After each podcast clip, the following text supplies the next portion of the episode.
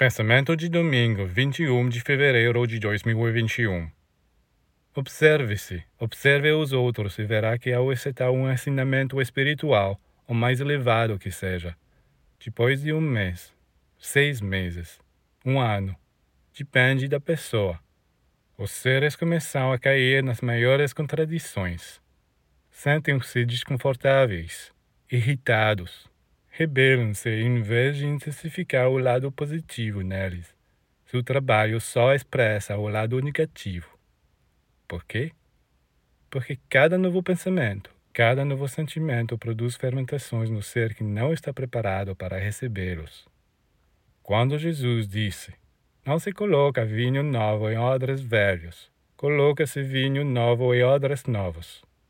Ele estava expressando a mesma ideia de que o homem deve preparar dentro de si um receptáculo sólido, capaz de manter e apoiar uma nova filosofia, ideia, ensinamento. Ou seja, ele deve primeiro se harmonizar com esta filosofia, fortificar e preparar seu estômago, seus pulmões, sua cabeça, todo o seu organismo físico e psíquico, a fim de poder resistir à tensão que as novas correntes que irá receber vão produzir.